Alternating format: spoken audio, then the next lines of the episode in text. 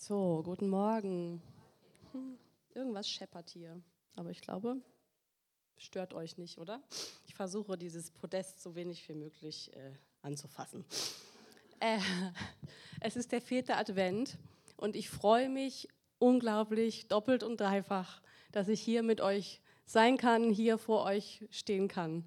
Der Felix hat es schon ein bisschen angedeutet, ich werde auch später nochmal darauf eingehen. Ähm, aber es ist für mich wirklich was sehr Besonderes, dass ich, äh, dass ich hier sein kann. Und bevor ich anfange, möchte ich mich vorträglich schon mal entschuldigen für meinen leichten, den, den Klang hört man vielleicht schon. Wir waren jetzt zwei Wochen lang ganz, ganz arg erkältet. Es könnte sein, dass ich später einen Hustenanfall kriege. Ich hoffe es nicht. Ich habe alle Vorbereitungen getroffen, dass es nicht passiert. Ich habe einen Bonbon im Mund und viel getrunken.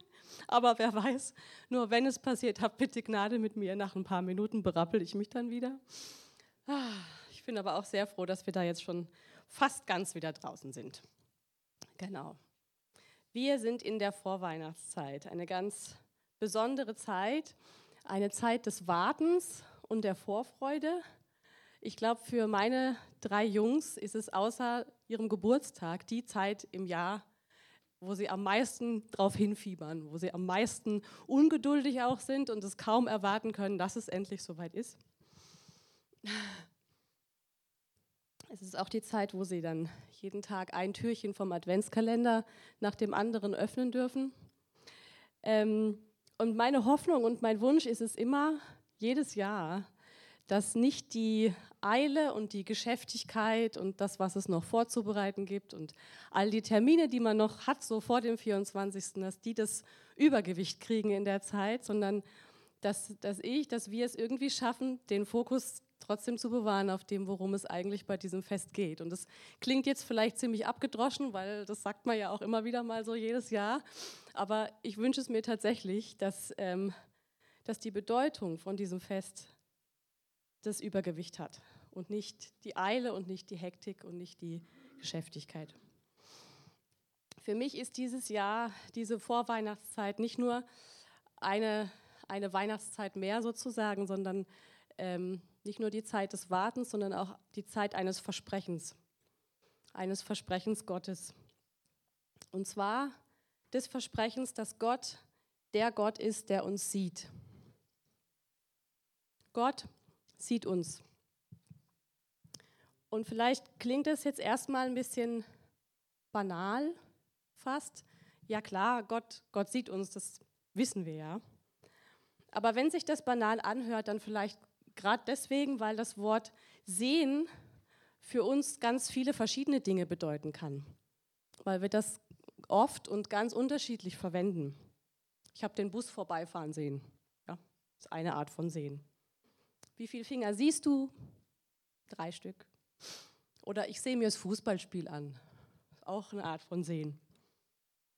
Und das ist eine Art von Sehen, die beschreibt eigentlich nur die Tätigkeit, die das, die das Auge so hat. Ja, die, das ist was, was eher passiv passiert. Irgendwas ereignet sich und ich kann mit meinen Augen, so, soweit sie funktionieren, kann ich, kann ich zuschauen, kann, mir, kann es auf mich wirken lassen. Und es geht maximal noch in die Richtung von Anschauen oder von Betrachten vielleicht, wenn ich eben wie dieses äh, besagte Fußballspiel oder wenn ich sage, ich gehe ins Museum und schaue mir die Bilder an oder schaue mir die Statuen an, dann mache ich dieses Sehen mit einer Absicht, also ich gehe absichtsvoll hin und schaue mir Dinge an aber darüber hinaus reicht das Wort sehen in unserem normalen Alltag, in unserem Sprachgebrauch nicht so. Und das hat ja auch noch gar nichts mit unserem Herzen zu tun. Das ist ja eigentlich eine Tätigkeit des Auges nur. Aber wenn ich jetzt sage, Gott ist ein Gott, der uns sieht, dann meine ich ein ganz anderes Sehen. Das gibt es manchmal zwischen, zwischen zwei Menschen vielleicht. Ist selten, aber Manchmal passiert es doch so, es passiert etwas oder man ist in einer Situation und man schaut sein Gegenüber an und dann braucht es keine Worte mehr. So ist, man, man weiß irgendwie in dem Moment genau, was der andere denkt oder man meint zumindest es zu wissen, was der andere denkt. Das ist so, wie so eine Art innere Übereinstimmung, ohne dass man noch viel erklären muss. Das gibt es nicht so häufig, aber es gibt es auch zwischen Menschen und das, das ist eher die Art von Sehen, über die ich heute sprechen möchte. Eine innere Übereinstimmung, ohne dass es noch Worte braucht. Und ich denke, ein Sehen, was, was die Bibel meint, wenn sie sagt, Gottes Name ist Yahweh Roy. Ich hoffe, ich spreche das jetzt richtig aus. Es gibt in der Bibel verschiedene Namen Gottes, die erwähnt werden und die seinen Charakter ein bisschen beschreiben. Und einer dieser Namen ist Yahweh Roy. Du bist der Gott, der mich sieht. Und das ist ein Sehen mit einem Blick, der mich im tiefsten Inneren wahrnimmt, der mich erkennt, der mein, mein Wohl im Sinn hat, der mich berührt und der mir schon in dem Moment, wo er mich nur ansieht, all das, was ich brauche und was ich im tiefsten Inneren verlange, schon, schon entgegenbringt. So versteht ihr, was ich, was ich ausdrücken will? Der hat es in dem Blick schon mit dabei. Diese Art von Sehen meine ich. Das ist die Art, wie Gott uns sieht. Und die Geschichte, in der dieser Name Gottes auftaucht, Yahweh Roy, ist die von Hagar. Ich weiß nicht, ob jeder von euch den Namen schon gehört hat. Hagar war eine Frau, eine ägyptische Magd. Sie war keine Israelitin. Das ist ja im Alten Testament spielt das immer eine große Rolle, ob da jemand zum Volk Israel dazugehört oder nicht. Ähm, sie war keine. Sie war eine Dienerin oder eine Sklavin, kann man vielleicht eher sagen. Und sie war Sarah unterstellt oder Sarai zu dem Zeitpunkt, wo wir anfangen noch. Das war die Frau von Abraham. Und Abraham hatte von Gott das Versprechen bekommen, dass er ihm viele Nachkommen geben würde, dass er ihn zu einem großen Volk machen würde. Es gab nur ein Problem und das war, dass Abraham, Abraham und Sarai schon sehr alt waren und keine Kinder hatten. Das heißt, da sie waren schon jenseits dieser Phase, in der man überhaupt noch hoffen kann, Kinder zu bekommen. Und an der Stelle steigen wir in die Geschichte ein. Das ist im 1. Mose 16. Ich lese euch das Kapitel vor. Keine Angst, das ist nicht sehr lang. Genau. Und Sarai, Abrams Frau, gebar ihm keine Kinder. Sie hatte aber eine ägyptische Magd, deren Name war Hagar. Und Sarai sagte zu Abram, sieh doch, der Herr hat mich verschlossen, dass ich nicht gebäre. Geh doch zu meiner Magd ein. Ich verrate es euch, ist eine ganz tolle Idee. Vielleicht werde ich aus ihr erbaut werden. Und Abraham hörte auf Sarais Stimme. Da nahm Sarai, Abrams Frau, ihre Magd, die Ägypterin Hagar, nachdem Abraham zehn Jahre im Land Kanaan gewohnt hatte, und gab sie Abraham, ihrem Mann, ihm zur Frau. Und er ging zu Hagar, zu Hagar ein, also er schlief mit ihr und sie wurde schwanger. Als sie aber sah, dass sie schwanger war, da wurde ihre Herrin gering in ihren Augen. Und Sarai sagte zu Abraham, das Unrecht an mir liegt auf dir als ob es nicht ihre eigene Idee gewesen wäre, ja. Ich selbst habe meine Magd in deinen Schoß gegeben und nun, da sie sieht, dass sie schwanger ist, bin ich gering in ihren Augen. Der Herr richte zwischen mir und dir. Und Abraham sagte zu Sarai, siehe, deine Magd ist in deiner Hand. Mach mit ihr, was Gutes in deinen Augen. Als Sarai sie aber demütigte, ich weiß nicht genau, was sie gemacht hat, aber vielleicht hat sie sie geschlagen oder was auch immer, da floh sie vor ihr.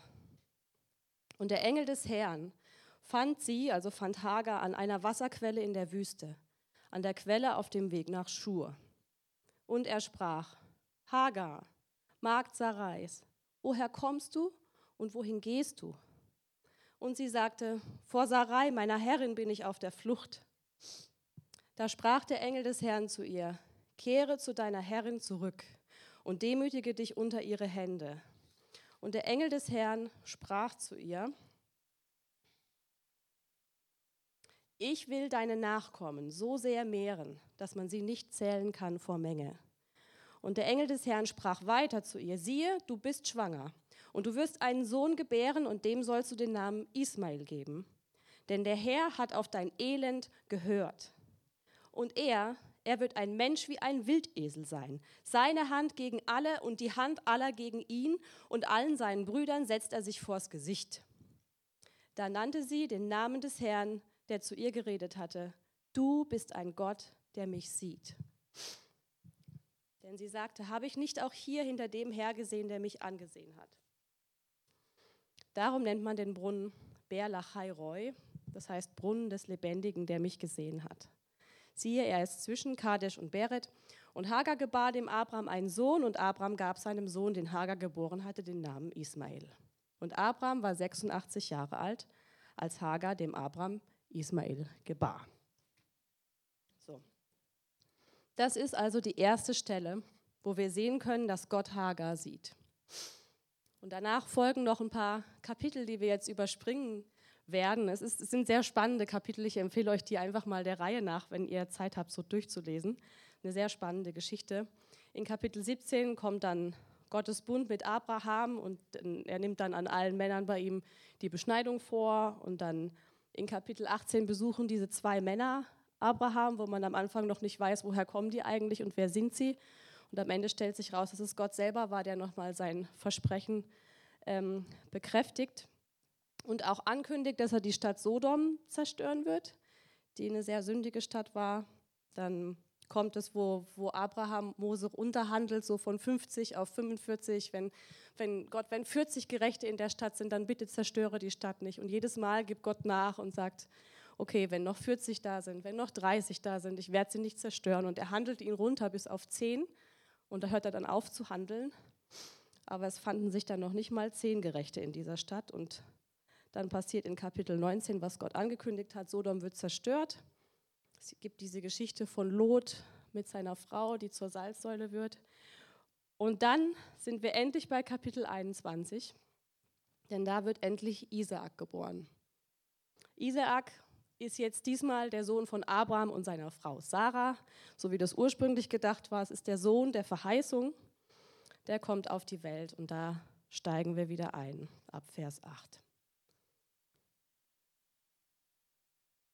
Und das Kind also Isaak, wuchs und wurde entwöhnt. Und an dem Tag, als Isaak entwöhnt wurde, bereitete Abraham ein großes Mahl. Und Sarah sah den Sohn der Ägypterin Hagar, also Ismael, den diese dem Abraham geboren hatte, scherzen. Das ist ein ganz komisches Wort an der Stelle. Man weiß nicht genau, heißt es sich lustig machen. Manche übersetzen, er hat gespielt. Ja, also man weiß eigentlich nicht genau, was das Folgende, was jetzt kommt, auslöst ähm, bei, bei Sarah, warum das passiert. Aber da sagte sie zu Abraham: Vertreibe diese Magd und ihren Sohn, denn der Sohn dieser Magd soll nicht mit meinem Sohn Erbe werden, mit Isaak. Also eigentlich geht es darum, dass sie Angst hat, dass irgendjemand ihrem Sohn das Erbe wegnehmen kann oder ihr ihre Position oder wie auch immer. Und dieses Wort war diesmal sehr übel in Abrahams Augen um seines Sohns willen. Aber Gott sprach zu Abraham, lass es nicht übel sein in deinen Augen, wegen des Jungen und wegen deiner Magd. In allem, was Sarah zu dir sagt, höre auf ihre Stimme, denn nach Isaak soll dir die Nachkommenschaft genannt werden. Und jetzt kommt das Aber. Doch auch den Sohn der Magd werde ich zu einer Nation machen, weil er dein Nachkomme ist. Und Abraham, der gehorcht dann, machte sich früh am Morgen auf und er nahm Brot und einen Schlauch Wasser und gab es der Hagar, legte es auf ihre Schulter und gab ihr das Kind und schickte sie fort. Muss man sich mal vorstellen. Da ging sie hin und irrte in der Wüste von Beersheba umher. Als aber das Wasser im Schlauch zu Ende war, warf sie das Kind unter einen der Sträucher und sie ging und setzte sich gegenüber hin, einen Bogenschuss weit entfernt denn sie sagte sich, ich kann das Sterben des Kindes nicht ansehen. So setzte sie sich gegenüber hin, erhob ihre Stimme und weinte. Ich kann mir, kann mir das ja, bildlich vorstellen, wie sie, wie sie geweint und wie sie geklagt hat und wie, wie verzweifelt sie war. Gott aber hörte die Stimme des Jungen. Da rief der Engel Gottes der Hagar vom Himmel zu und sprach zu ihr, was ist dir, Hagar? Fürchte dich nicht, denn Gott hat auf die Stimme des Jungen gehört dort, wo er ist. Steh auf, nimm den Jungen, fass ihn mit deiner Hand, denn ich will ihn zu einer großen Nation machen. Und Gott öffnete ihre Augen und sie sah einen Wasserbrunnen. Da ging sie hin, füllte den Schlauch mit Wasser und gab dem Jungen zu trinken. Gott aber war mit dem Jungen. Und er wurde groß und wohnte in der Wüste und er wurde ein Bogenschütze. Und er wohnte in der Wüste Paran und seine Mutter nahm ihm eine Frau aus dem Land Ägypten. Das war die Geschichte von Hagar. Diese Geschichte ist nicht romantisch. Ich wäre nicht sehr gern Hagar gewesen. Eigentlich ist es hier eine ganz, ganz hässliche Eifersuchtsgeschichte zwischen zwei Frauen mit einem ganz starken Machtgefälle, wo die eine was zu sagen hat und die andere hat überhaupt nichts zu sagen. Und die eine macht einfach, was sie will und entscheidet und die andere, mit der geschieht ganz, ganz viel Unrecht. Hagar hat unglaublich viel Leid erfahren. Und irgendwo in der Geschichte drin ist dann noch Abraham eher ein bisschen passiv oder unbeteiligt. Man hat so das Gefühl, er macht eigentlich vor allen Dingen am Anfang eher nur das, was seine Frau ihm sagt und hält sich ansonsten ziemlich raus. Und Hagar hat einmal schon versucht, vor diesen ständigen Demütigungen durch Sarah zu fliehen. Sie begegnet Gott, der schickt sie wieder zurück und sie ist gehorsam.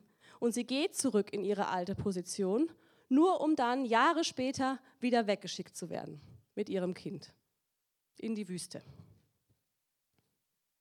Eigentlich, ich weiß nicht, ob man das so sagen kann, aber eigentlich ist sie fehl am Platz in dieser Geschichte, oder? Kann man das so sagen? Es ist eigentlich, war es der menschliche Versuch, den Plan Gottes ein bisschen voranzutreiben oder das Ganze abzukürzen, weil sie schon so lange gewartet hatten, ja. Und Hagar wurde eben dafür benutzt. Es ist daneben gegangen. Halleluja, Abraham und Sarah haben noch ein eigenes Kind bekommen und mit dem schreibt Gott jetzt Geschichte. Und Hagar und Ismael. Aber für Gott ist sie nicht fehl am Platz. Gott sieht Hagar und Gott hat vorgesorgt für ihre Zukunft. Und nicht, ich denke nicht nur, weil ihr Sohn der Nachkomme von Abraham war, sondern weil Gott auf der Seite der Schwachen und der Unterdrückten ist und weil er Hagar gesehen hat und weil es ihm nicht egal war, was mit ihr passiert und mit ihrem Kind. Und Gott leitet Hagar und er sorgt für ihre Zukunft, aber er stillt auch ihre ganz unmittelbaren, ihre ganz elementaren Bedürfnisse in dieser Situation, wo sie einfach Durst hatte und wo ihr Kind am Verdursten war. Gott schreibt seine eigene Geschichte mit Hagar und mit ihrem Sohn Ismael weiter. Und Hagar kann von diesem Ort weggehen und sie weiß, Gott sieht mich. Und ich glaube, dass es heute für uns auch unglaublich wichtig ist, dass wir glauben, dass wir wirklich glauben, dass Gott uns sieht dass Gott dich sieht, mich sieht, jeden einzelnen von uns. Denk nochmal drüber nach. Hagar war nicht eine von den Glaubenshelden. Sie ist nicht eine von den Hauptfiguren in der Bibel, von denen wir dann später noch was hören oder so. Trotzdem steht ihre Geschichte da drin und trotzdem darf sie in ihrem Leben erleben, dass Gott sie sieht. Sie war eine Frau, die hatte gar nichts zu sagen. Mit ihr wurde immer nur umgesprungen, wie irgendjemand anders es wollte. Aber Gott hat sie gesehen. Gott hat sie nicht nur wahrgenommen, wie vielleicht Abraham und Sarah das gemacht haben, sondern Gott hat sie gesehen in ihrer tiefsten Not und in ihrem innersten Kern. Und er ist ihr begegnet und er hat sie nicht im Stich gelassen. Warum ist es für uns so wichtig, dass auch wir glauben, dass Gott uns sieht? Ich habe mich gefragt, was dieses Wissen denn mit uns macht. Und ich denke, wenn ich glaube, dass ich gesehen werde, dann geht die Angst weg. Wenn mein Sohn Josef irgendwo spielt oder irgendwo hochklettert oder egal was er macht, immer wieder nimmt er ganz kurz zu mir Blickkontakt auf. Er guckt immer wieder, wo ist die Mama? Und dann gucke ich ihn an und dann weiß er wieder, ich bin da und dann widmet er sich wieder seinem Spiel oder guckt Shari an und dann spielt er wieder weiter, ja? Was ist es, was in diesem Moment passiert und was so häufig passiert zwischen kleinen Kindern und Eltern? Es ist so eine Art Absicherung. Ja, sie ist noch da. Okay, alles ist gut. Er ist noch da. Okay, ich mache jetzt weiter. Mein Papa ist da. Ja, es senkt den Stresslevel und es macht mutig, um zu handeln. Und wenn das so ist bei Kindern mit ihren Eltern, dann ist das doch natürlich auch so bei unserem himmlischen Vater mit uns. Die Gewissheit, dass Gott mich sieht, lässt mich ruhig werden und macht meine Hände frei, um zu handeln. Ich wiederhole das nochmal und ich bitte euch, wenn ihr euch einen Satz von heute merkt, dass es dann dieser Satz ist. Die Gewissheit, dass Gott mich sieht, lässt mich ruhig werden und macht meine Hände frei zum Handeln.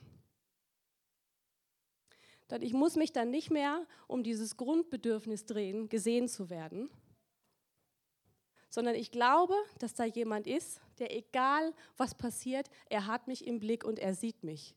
Und dieserjenige ist ganz schön mächtig.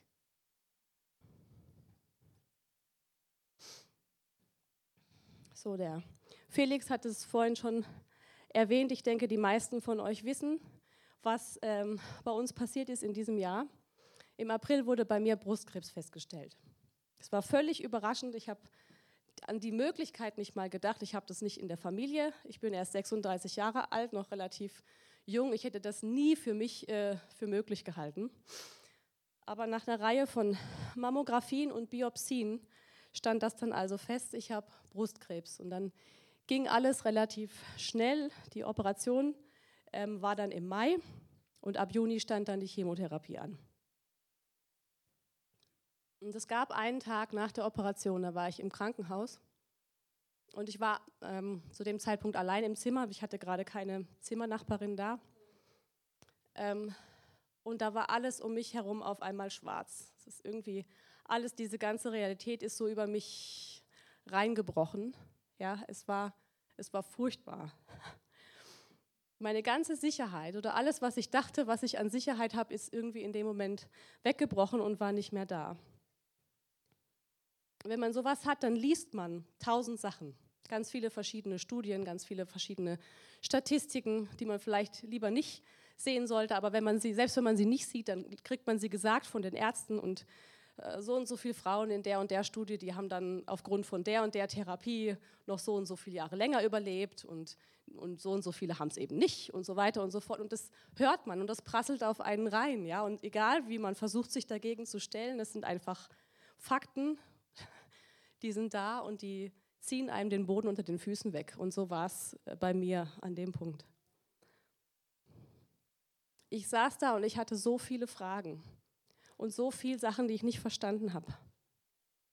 Ich habe mich gefragt, was ist denn, wenn das jetzt immer so weitergeht? Ja? Ich hatte vorher einen Tag lang eine Zimmernachbarin, die war zum vierten Mal schon da. Auch Mutter von zwei Kindern, relativ jung. Man weiß nicht, warum dauernd wieder bei ihr irgendwo ist wieder ein Knoten und sie muss wieder ins Krankenhaus und wieder eine neue Operation. Hat alles schon hinter sich, Strahlung und was weiß sie nicht. Wie lange habe ich überhaupt noch? Kann ich zuschauen, wie meine Kinder erwachsen werden oder ist für mich schon früher Schluss? Ja, das waren lauter so, lauter so Fragen, die in meinem Kopf da waren und die hatten ja auch irgendwo ihre Berechtigung, weil die Lage war, wie sie war. Und ich hatte vorher gedacht, es geht einfach immer so weiter. Ich habe gedacht, ich bin Mama von meinen Kindern, ich gucke, wie die erwachsen werden und vielleicht werde ich irgendwann Oma und ich sehe, wie sie ihre eigenen Kinder kriegen. Und das war eben alles in Frage gestellt. Ja. Und eine Freundin von mir, die hat das mal so ausgedrückt, die hat dann gesagt, Elli, eigentlich ist das doch sowieso alles eine Illusion. Dieses Gefühl, dass man weiß, wie es weitergeht. Eigentlich ist sogar der nächste Atemzug nicht sicher, ob wir den machen. Wir denken nur immer, dass wir den machen werden. Oder wir denken noch nicht mal darüber nach. Es ist einfach nur, weil wir schon tausendmal eingeatmet haben, dann denken wir, okay, wir werden auch, das ist klar, es geht weiter. Ja? Und es ist auch eigentlich ein gutes Gefühl, weil was hätten wir für eine Panik, wenn wir die ganze Zeit über den nächsten Atemzug nachdenken müssten? Ähm, eigentlich ist selbst der nächste Atemzug, den wir tun, Gnade. Gott weiß, wie viele Atemzüge wir insgesamt tun werden, aber wir wissen es eigentlich gar nicht. Ja? Okay, also ich saß da und um mich herum war es nur noch dunkel und ich hatte all diese Fragen und diese riesen Ungewissheit und plötzlich macht es piep, piep. Und dann hatte ich eine WhatsApp-Nachricht von einer Freundin aus Brasilien. Das war eine Frau, die bei der Geburt von unserem Daniel ähm, ins Krankenhaus kam in unglaublicher Eile. Der Daniel war ein, war ein Notkaiserschnitt, der kam ein bisschen früher als eigentlich gedacht. Auf jeden Fall waren wir zu dem Zeitpunkt gerade mit Elias im Krankenhaus für eine normale Untersuchung, aber und Elias war eineinhalb und wir hätten niemanden gehabt, der auf ihn aufpassen kann. Und es musste aber innerhalb von einer Stunde jemand her, weil ähm, dann kündigte sich eben Daniel an und der musste sofort geholt werden, weil er war in Steißlage. Ähm, und wir haben rumtelefoniert und wer schon mal in São Paulo war der, und den Verkehr dort kennt, der weiß eigentlich, ist es ein Ding der Unmöglichkeit, dass in einer Stunde jemand auf der Matte steht. Aber diese Frau kam und hat dann den Elias übernommen und mit ihm ein Eis gegessen und so konnte der Shari dann bei der Geburt dabei sein. Ähm, und sie ist auch maßgeblich daran beteiligt gewesen, dass wir Fortschritte in Portugiesisch gemacht haben, als wir in dem Land ankamen. Äh, auf jeden Fall diese Frau, mit der hatte ich den letzten Kontakt an Weihnachten 2021. also eine ganz lange, ein halbes Jahr eigentlich, bevor das passiert ist mit dem Brustkrebs, die hatte keine Ahnung. Keiner unserer Kontakte in Brasilien wusste irgendwas, weil es ging so schnell und wir haben dann auch nicht überall rumtelefoniert und das jetzt groß angekündigt oder so. Und sie schreibt mir, dass sie den ganzen Tag an mich denken muss und dass sie mir jetzt ein Lied schickt. Ähm, und ich lese diesen, den Refrain von dem Lied, lese ich jetzt erstmal auf Englisch vor, ich übersetze ihn aber auch gleich auf Deutsch. Und ich höre mir dieses Lied an und der Refrain heißt, You have the final word, the final word, the final word. Your word is yes and amen. Dependable God. Auf Deutsch heißt es, du hast das letzte Wort. Das letzte Wort, das letzte Wort. Und dein Wort ist Ja und Amen. Du bist der verlässliche Gott oder der Gott, auf den man sich verlassen kann. Und dann habe ich noch mehr geweint, aber diesmal war das Weinen anders, ja. In dem Lied ist die Rede davon, dass er der Anfang und das Ende ist und das Alpha und das Omega und dass er mit diesem Anfang und Ende in mir drin lebt. Und da hatte ich meinen Hagar-Moment. Und ich wusste, dass ich wusste, Gott sieht mich an diesem Punkt, wo ich einfach, ich war so, ich habe mich so allein gefühlt, ja. Aber Gott war da und Gott hat mich genau gesehen und er wusste, wie er mir das sagen kann, dass er mich sieht. Und da war alles andere egal, das war dann nicht mehr so wichtig. Ich hatte jetzt nicht eine Antwort auf alle meine Fragen, auf diese ganzen Fragen, wie lange ich noch lebe. Ich weiß es auch jetzt noch nicht. Aber Gott war in diesem Zimmer und er hat in meiner Geschichte das letzte Wort. Und er sagt Ja und Amen zu mir. Und ich versinke nicht irgendwo in der Bedeutungslosigkeit, sondern Gott sieht mich. Und Gott hat Hagar gesehen. Und Gott sieht euch. Und wir bedeuten ihm was und er spricht uns Ja und Amen zu. Ich habe über diesen Tag hinaus und in dieser ganzen Geschichte noch so viel Bewahrung erlebt, noch so viel kleine Wunder, noch so viel kleine kleine Schritte auf diesem Weg. Und ich weiß, hier haben so viele Leute für mich gebetet und ich möchte euch von hier vorne Danke sagen dafür, dass ihr das gemacht habt. Meine Lymphknoten bei der Operation, die waren alle frei. Das ist ja das, was man immer so hören möchte. Und bei der Chemotherapie, ja, ich hatte ein paar Nebenwirkungen, aber außer, dass meine Haare jetzt erstmal wieder wachsen müssen und dass sie ein bisschen grauer sind als vorher, ist eigentlich nichts mehr da, was, was jetzt von Dauer wäre oder geblieben wäre. Ja. Es hätte verschiedene Möglichkeiten gegeben. Ich hätte zum Beispiel solche Neuropathien in den Fingern und in den Füßen entwickeln können, also dass ich nichts mehr fühle oder dass so ein Kribbeln da ist oder so Schmerzen. Bei manchen bleiben die auch. Nichts. Und meine Kondition muss ich erst wieder aufbauen, das ist klar. Aber ähm, ich hatte immer in der Woche, wo ich dann die Chemo hatte, einen Tag, an dem, wo die Chemo war, da war ich wirklich platt aber im Rest der Zeit, ich war immer in der Lage, meinen Alltag zu gestalten mit meinen Kindern und das ist für mich, das war für mich so ein, eine wichtige Sache und so ein großes Geschenk, dass sie ihre Mama nicht immer nur da rumliegen sehen, sondern dass ich noch in der Lage war, mit ihnen was zu machen und das waren so viele kleine Geschenke auf dem Weg. Ja, Gott sieht euch, Gott sieht dich und Gott sieht mich. Ich habe jetzt noch zwei Bibelstellen dabei, die ich euch vorlesen möchte. Die eine finden wir in Sprüche 3, Vers 5.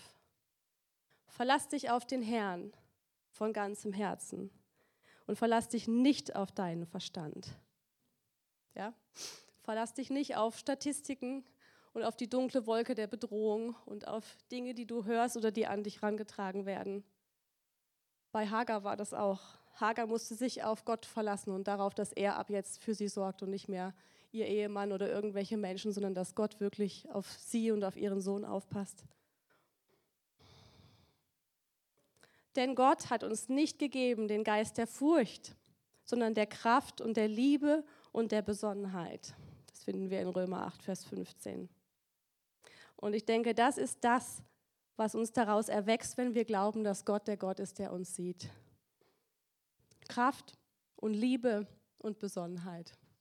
Und davon wünsche ich mir, dass wir alle voll sind an diesen Weihnachten, weil wir glauben, dass wir glauben, dass Gott der Gott ist, der uns sieht. Bald ist Weihnachten und Gott ist gekommen als Baby in dieser Krippe, weil er der Gott ist, der uns sieht. Das war das, was ich euch heute Morgen sagen wollte.